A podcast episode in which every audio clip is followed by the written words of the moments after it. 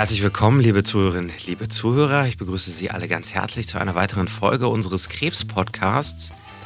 Wir beschäftigen uns heute mit einem alltäglichen Thema eigentlich für Frauen auf der ja, großen Teilen ähm, der Welt. Es geht um das Thema Krebsvorsorge. Und äh, wie Sie vielleicht wissen, gibt es verschiedene Frauenkrebserkrankungen, die man vorsorgen kann. Und bevor wir aber zu diesem Thema kommen, möchte ich erstmal meinen Gast heute begrüßen. Das ist Frau Professor Christina Fotopoulou aus London. Hallo Christina, grüße dich. Grüß dich, ist mir eine Ehre, heute bei dir sein zu dürfen. Danke für die Einladung. Vielen, vielen Dank erstmal dafür. Jetzt, wenn Sie sich wahrscheinlich fragen, aus London spricht wunderbar Deutsch. Deswegen, vielleicht kannst du unseren Zuhörern einmal ganz kurz sagen, wer du bist, wo du herkommst und was du machst. Ja, also erstens ist das immer ganz toll, dass ich wieder nach Berlin, dass ich einen Anlass habe, wieder nach Berlin zu kommen. Ich habe auch jahrelang an der Charité in Berlin gearbeitet. Ich war die Land der Oberärztin mit Professor Sechuli, der jetzt auch der ähm, Chefarzt da ist. Und ähm, ich durfte die äh, gynäkologische Onkologie da mitleiten mit ihm. Und ich bin seit zehn Jahren in Imperial College, habe aber trotzdem immer noch einen Vertrag und äh, bin wissenschaftliche Mitarbeiterin an der Charité. Also es ist immer sehr schön, wieder zu Hause zu sein und danke dafür. Sehr schön, das, das, das freut uns. Also wie gesagt, wir haben ja eine Expertin für gynäkologische Krebserkrankung vor und so ein das Thema der Krebsvorsorge, da geht es in Deutschland und auch in England insbesondere um den Gebärmutterhalskrebs. Das wollen wir uns heute einmal anschauen und aber auch um Eierstockkrebs und auch Gebärmutterkörperkrebs. Das sind ja vor allem auch deine auch klinischen und wissenschaftlichen Schwerpunkte mit. Das Thema der Gebärmutterhalskrebsvorsorge, ganz grundsätzlich, ähm, ab welchem Alter sollte man damit in Deutschland beginnen oder auch in England? Was, ab wann geht sowas los überhaupt, die Gebärmutterhalskrebsvorsorge? Genau, erstens muss man ganz eindeutig sagen und auch unseren Zuhörerinnen und Zuhörern sagen, dass man immer, ähm, dass wir eigentlich sehr glücklich sind und sehr, sehr großes Glück haben, dass wir überhaupt so eine Krebsvorsorge haben für so einen, einen, eine Krebsart, die eigentlich fatal war, jahrelang und wo wir jetzt durch die Krebsvorsorge, die jetzt in den 60er Jahren eingeführt worden ist, ähm, dass wir eigentlich fast die Erkrankung fast eliminiert haben oder in den nächsten Jahren auch fast eliminieren werden. Die Krebsvorsorge, das Alter der ersten, des ersten Krebsvorsorgeabstrichs, das hängt stark vom Land und vom Gesundheitssystem ab. Ähm, in England zum Beispiel fangen die mit 25 erst an. In Deutschland ist das so ab 20. Ähm, in den Südländern fangen die noch früher an, abhängig davon, wann der erste Geschlechtsverkehr ist. Also sehr stark unterschiedlich. In der Vergangenheit war dieser Krebsvorsorgeabstrich jedes Jahr, weil es war nur zytologisch basiert. Das bedeutet, wir haben einfach nur Abstrichen eine Probe aus den Zellen des Gebärmutterhalskrebses entnommen, äh, was vielleicht nicht so hochsensibel ist, wie wir das jetzt machen, weil jetzt, was wir machen, ist basierend auf Kenntnisse, die wir erst in den 80er Jahren ähm, ähm, gewonnen haben, dass eigentlich Krebs, also Gebärmutterhalskrebs, durch ein Virus ausgelöst wird, den sogenannten HPV. Und das, was wir jetzt aktuell machen im Sinne der Vorsorgeuntersuchung, ist, dass man diesen Virus testet. Und deswegen ist das sensibler, der Test. Und aus dem Grund wissen wir jetzt, dass der Krebsvorsorgeabstrich nicht mehr jedes Jahr laufen soll, sondern erst alle drei oder sogar fünf Jahre, abhängig vom Alter und Gesundheitssystem.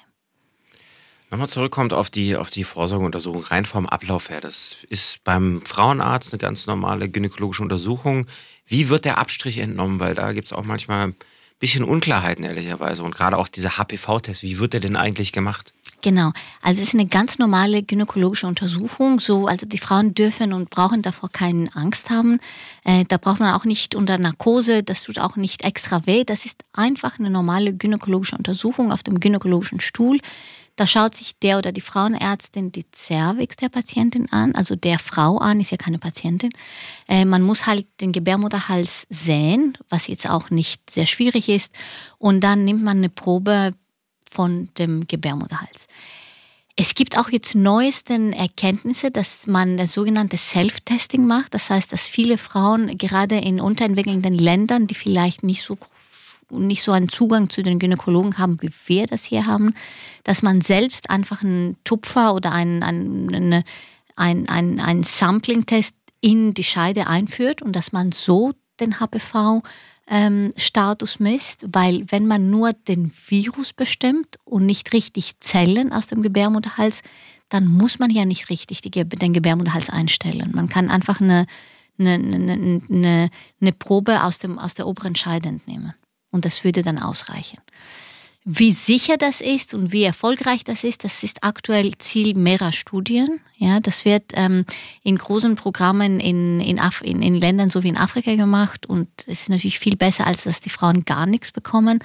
Aber ähm, dass wir jetzt zum Beispiel so wie beim Ge beim Darmkrebs, dass man jetzt den Krebsvorsorgeabstrich bei den Frauenärztinnen komplett unterlässt und dass man das selbst zu Hause macht, so wie zum Beispiel jetzt beim okkulten Bluttest beim Kolonkarzinom, so weit, so weit sind wir noch nicht. Das stimmt. Das heißt, zusammenfassend kann man sagen, diese Krebsvorsorge für Gebärmutterhalskrebs, Gebärmutterhalskrebs sollte früh anfangen und dann nach Möglichkeit ähm, sozusagen erstmal jährlich erfolgen und es ist eine normale Untersuchung bestehend eben aus diesen Abstrichuntersuchungen, dem HPV-Test. Ähm, kannst du vielleicht den Zuhörerinnen und Zuhörern nochmal erklären, wie der Zusammenhang zwischen jetzt dem Virus und der Krebserkrankung ist? Also hat man immer eine Virusinfektion, führt die immer zu einer Krebserkrankung? Oder warum oder wie, wie treten diese Erkrankungen auf? Genau. Also es ist ein Zusammenhang, den wir erst in den 80er Jahren erkannt haben. Und derjenige, der das erkannt hat, von zu Hause, der hat auch einen Nobelpreis dafür bekommen, das ist ganz wichtig. Und, ähm, und das ist eine Erkenntnis, was eigentlich uns sehr weit gebracht hat. Nicht nur, nicht nur im Sinne davon, dass man jetzt besser die Erkrankung versteht, sondern auch, wir haben neue Bekämpfungstherapien und Strategien gegen den Virus, gegen den Virus entwickelt. Also wir haben gesehen dass und gemerkt, dass praktisch der Virus sich in die Zellen des Gebärmutterhalskrebses einnistet und inkorporiert. Und diese Zellen, die verändern sich, die mutieren. Und jede Zelle, die dann praktisch nicht mehr alleine, nicht mehr gesund ist, kann dann entarten. Entarten heißt sich verändern im Sinne von einer malignen Entartung, also so wie Krebs. Allerdings ist ein Vorgang, was sehr, sehr, sehr viele Jahre dauert. Und deswegen sind die Intervalle vom Krebsvorsorgeabstrich drei bis fünf Jahre. Wieso? Weil wenn eine Frau negativ ist, heute zum Beispiel im Zeitpunkt null, auch wenn sie dann am nächsten Tag nach der Krebsvorsorge, nach der negativen Krebsvorsorge, ähm, nach dem negativen Krebsvorsorgetest sich infiziert, dann dauert es mindestens Jahre, bis dieser Virus überhaupt es schafft, die Zellen zu verändern in dem Maß, dass sie dann krebsartig werden.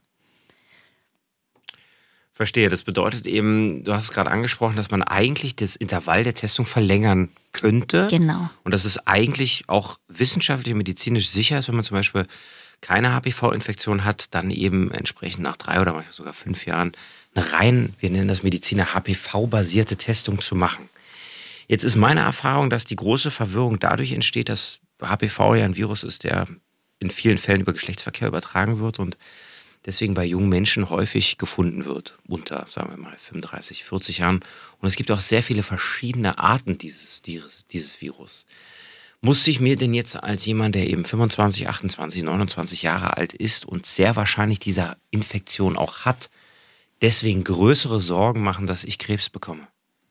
Genau, das ist ein sehr, sehr guter Punkt, Robert, und danke für die Frage. Also es ist so, dass es gibt, weiß nicht, wahrscheinlich hunderte von Typen ähm, und die meisten, die sind nicht karzinogen. Das bedeutet, die meisten hervorrufen nicht Krebs, sondern die hervorrufen einfach normale Infektionen, so wie zum Beispiel Kondylome oder sogar gar nichts. Und wie du richtigerweise gesagt hast, die meisten jungen Menschen, die sexuell aktiv sind, die infizieren sich irgendwann in ihrem Leben äh, mit dem Virus. Und bei ungefähr 85, 90 Prozent der Bevölkerung, also der Menschen, die sich infiziert haben, da geht der Virus von alleine weg, in der Regel innerhalb von 18 bis 24 Monaten. Dann, man weiß, dass bei ungefähr 10 Prozent der Bevölkerung wird es eine längere Persistenz geben von diesem Virus. Man weiß nicht so richtig, wieso bei der Frau A und nicht bei der Frau B, das weiß man nicht. Man weiß allerdings, dass Frauen, die immunkompromittiert sind, immunsupprimiert sind, Raucherinnen, da ist das Risiko einer Persistenz der Infektion höher. Aber auch wenn bei den Frauen, wo der HPV-Virus persistiert und doch länger besteht, auch irgendwie weniger als 10 Prozent von denen wegen am Ende ein Karzinom bekommen. Das bedeutet, der Prozess ist nicht nur lange, sondern auch ganz, äh, betrifft nur einen geringen Anteil der Bevölkerung überall. Richtig, und von daher, richtig. genau. Mhm. Das war mir nochmal extrem wichtig, das so ein bisschen zu entstigmatisieren auch, weil das ist ja dann häufig manchmal so ein Stigma.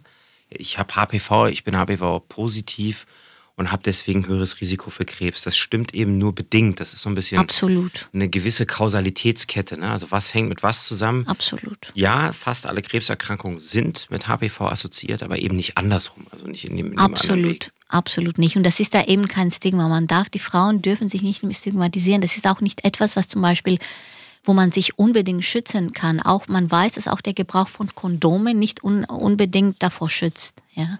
Also der, einzige Weg, sich vor HPV zu schützen, wäre halt gar keinen Geschlechtsverkehr zu haben.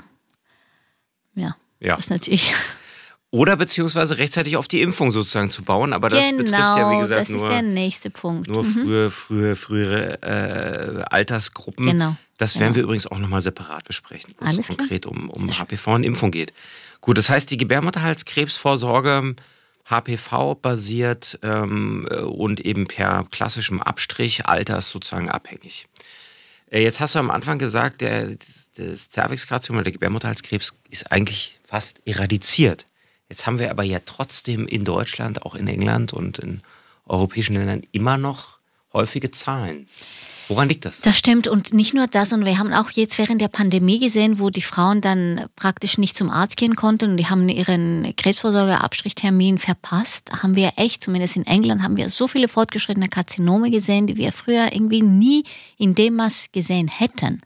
Nicht nur, weil die Frauen ihren Krebsvorsorgeabstrichtermin verpasst haben, sondern weil die auch äh, Frühsymptome wie zum Beispiel Blutung oder Schmerzen komplett ignoriert haben oder sie hatten Angst, zum Arzt zu gehen.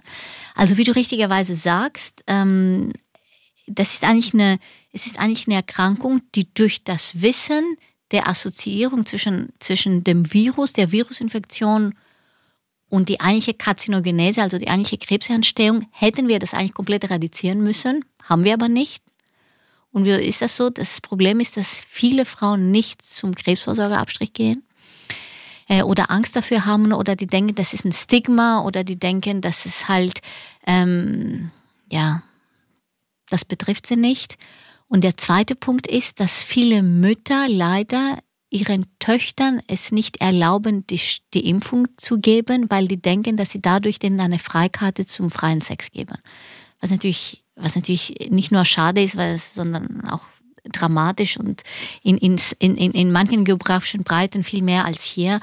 Ähm, wo die, die, die Mädchen selber sich ähm, impfen lassen möchten und die werden halt durch ihre Eltern gebremst und, und ähm, ja, nicht, nicht zugelassen. Und dann natürlich, wenn sie mit 18 so weit wären, dann, wir wissen ja, dass je früher du die Impfung bekommst, desto besser ist das. Richtig, richtig. Also darauf wollte ich hinaus. Das Impfthema ist ein großes Thema auch politisch motiviert, also sicherlich nicht nur sozusagen aufgrund der Eltern, aber das ist, glaube ich, in manchen Ländern in Europa ist es ja Pflicht, da ist die Impfung Pflicht, da sieht man tatsächlich auch schon enorme Effekte auf die Erkrankung. In England ist das schon Part der Schule, des Schulprogramms. Das wird in der Schule gemacht. Es war früher nicht bei Jungs, jetzt sind in den letzten zwei Jahren auch werden die Jungs geimpft. Aus mehreren Gründen ist das ganz wichtig.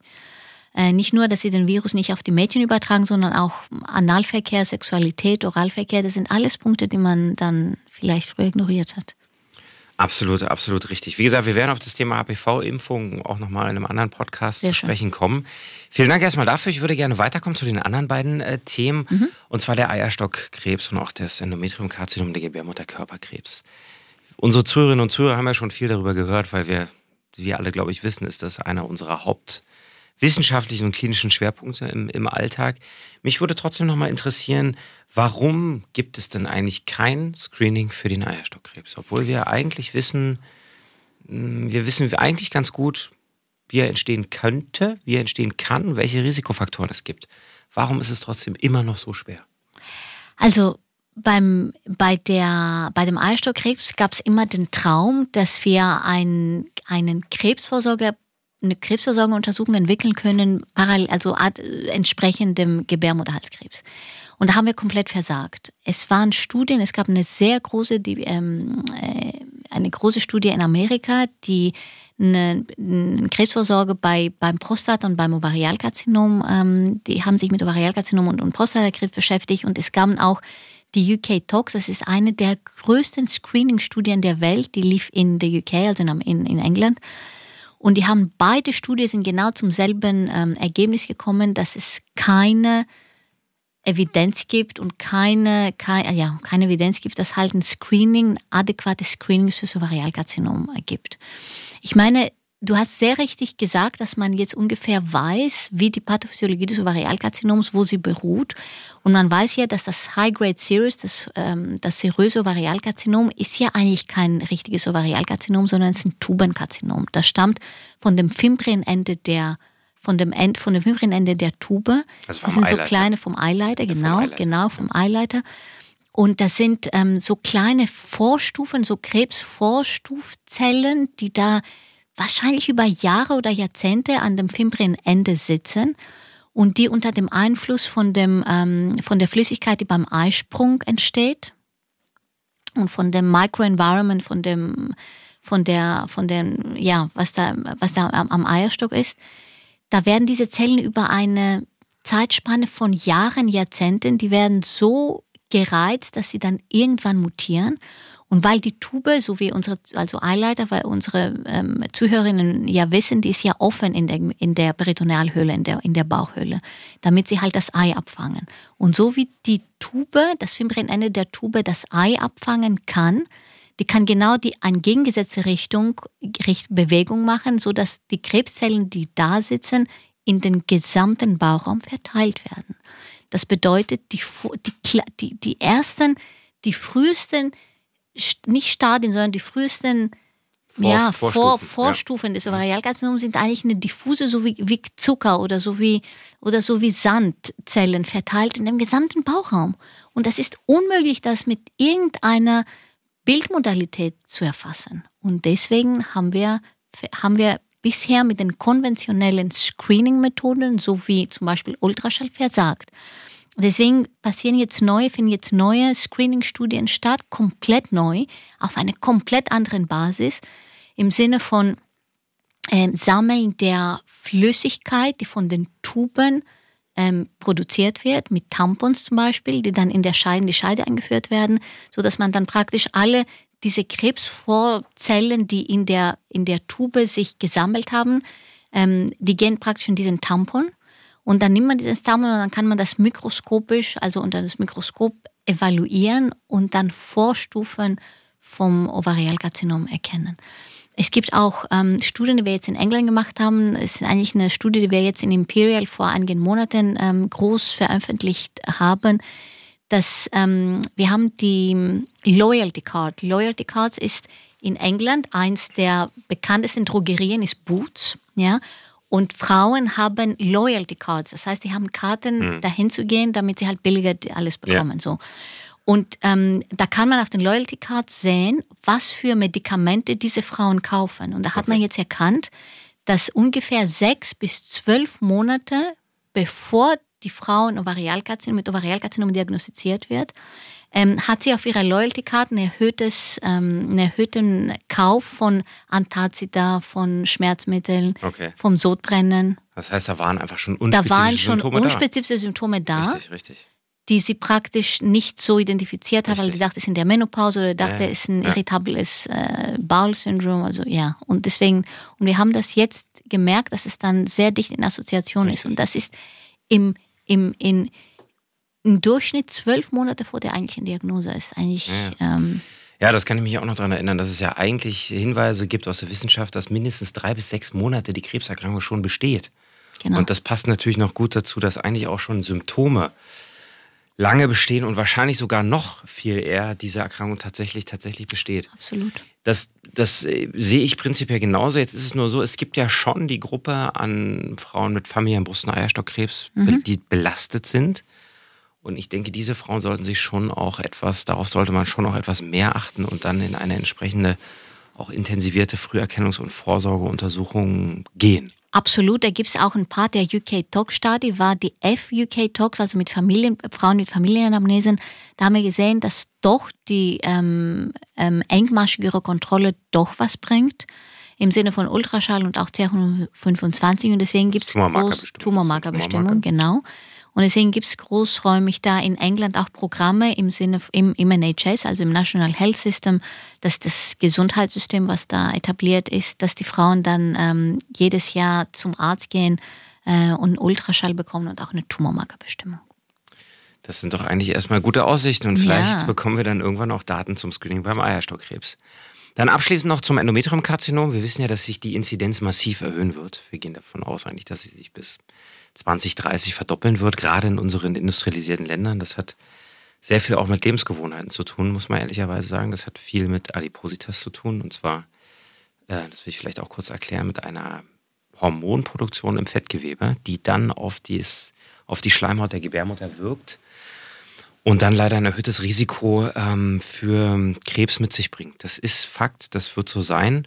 Deswegen auch dort die Frage, es gibt zwar ein klassisches Frühsymptom dieser Krebserkrankung, im Gegensatz zum Eierstockkrebs, haben wir gerade darüber gesprochen, gibt es ein klassisches Symptom, nämlich das einer Blutung, ne, bei Frauen, die eigentlich schon lange nach den Wechseljahren sind, die abgeklärt werden sollte. Aber gibt es dann auch schon dort Ansätze zu sagen, okay, wir machen wirklich ein Screening, also wie eben bei Darmkrebs, bei Brustkrebs und auch beim Prostatakarzinom, wo man sagt, okay, wir können danach wirklich im Sinne eines Screenings schauen. Hm. Ja, also ähm, ein etabliertes Screening in der Gesamtpopulation für Endometriumkarzinom gibt es nicht. Wo es halt ein Screening gibt, ist bei Lynch-Syndrom-Frauen. Das sind Frauen, die eine genetische Prädisposition haben für Kolon, also für Darm und Gebärmutterkrebs. Da muss tatsächlich, es gibt tatsächlich etablierte Screening-Programme, wo man wach, also da muss man jetzt nicht unter Narkose äh, untersucht werden, eine gynäkologische Untersuchung, wo man halt Zellen von dem Gebärmutter Inneren, also von der Gebärmutterhöhle, äh, sich entnimmt und die untersucht bis zum Alter von 40, maximal 45, wo man dann offiziell die Entfernung der Gebärmutter ähm, empfiehlt. Sonst in der Gesamtpopulation bei einer Frau, die postmenopausal ist, also nach, der, nach Ende der Menstruation, die keine Symptome hat, gibt es kein, ähm, kein etabliertes Screening. Und auch gerade bei Brustkrebspatientinnen ähm, die unter Tamoxifen sind. Tamoxifen ist ein Hormon, was gegen, die, gegen Brustkrebs wirkt, allerdings gleichzeitig auch mit einem erhöhten Risiko für Gebärmutterkrebs mit verbunden ist. Da haben wir früher gedacht, dass man jedes Jahr einfach einen Ultraschall machen soll, um das zur frühzeitigen eventuelle Entstehung ähm, erkennt. Man hat allerdings Studien gemacht und da hat man gesehen, dass es eigentlich gar nichts bringt, dass man bei asymptomatischen Frauen einfach ein Gebär, einfach einen Ultraschall macht. Deswegen wurde das unterlassen. Allerdings anders sieht es aus, wenn eine Frau Blutung hat. Wenn eine Frau Blutung hat in der Menopause, dann muss man einen Ultraschall machen und dann muss man schauen, welche Richtung das ist, ob eine Biopsie, eine, ja, wie die nächsten Schritte sind. Hältst du es denn für wichtig, dass dort ein Screening-Programm etabliert wird oder würde man eher sagen, naja, es sollte eher die rechtzeitige Erkennung des Management und vor allem auch das Management der Risikofaktoren ein bisschen optimiert werden? Absolut. Also ich denke, also das Endometriumkarzinom ist eins der, der Erkrankungen, der Krebserkrankungen, die eigentlich mit den besten Prognosen assoziiert sind. Ja, das kann man sehr gut behandeln und neun, mehr als 90 Prozent der Frauen heilen, wenn man das im Frühstadium erkennt. Deswegen, wie du richtigerweise sagst, Robert, ist das so, dass man sich eher unsere Mühe und unsere die ganze wissenschaftlichen Efforts, die sollen eher darin sich konzentrieren, dass man nicht das, dass man das ja frühzeitig erkennt, aber auch vor allem, dass es gar nicht entsteht durch Adipositas ähm, Bekämpfung, durch richtige Ernährung und so weiter. Das ist viel wichtiger als jetzt ein Screening in dem in der in dem Tumorart. Das ist übrigens für ganz viele Erkrankungen, äh, Krebserkrankungen Absolut. der Fall, die äh, so, sogenannte Prophylaxe dieser Erkrankung durch Lebensstil hat einen extrem wichtigen Stellenwert. Absolut, das sind, das ist alles, das sind alles Kenntnisse, die wir erst in den letzten Jahren haben. Aber das gibt uns auch die Kraft und Empowerment für die Menschen, dass wir gegen unsere, dass wir gegen die Entstehung von Krebs eigentlich selbst was machen können. Das gibt uns eigentlich Freiheit und das ist eigentlich ähm, ganz wichtig. Und das ist ganz wichtig, dass unsere Zuhörerinnen und Zuhörer das wissen. Die Kraft liegt in ihren Händen. Das ist ein sehr schönes Schlusswort. Besser hätte ich es, glaube ich, nicht sagen können. Deswegen vielen Dank dafür, vielen Dank für die Ausführungen und auch um die, über die kleinen Einblicke ins Gesundheitssystem aus England. Vielleicht können wir an anderer Stelle nochmal darüber sprechen in einer besonderen Das wäre super, machen wir. Über die verschiedenen Gesundheitssysteme. Ja, vielen Dank, Christina. Gute Rückreise nach London. Danke, ganz toll bei dir hier und auch wieder in Berlin gewesen zu sein und bis aufs nächste Mal.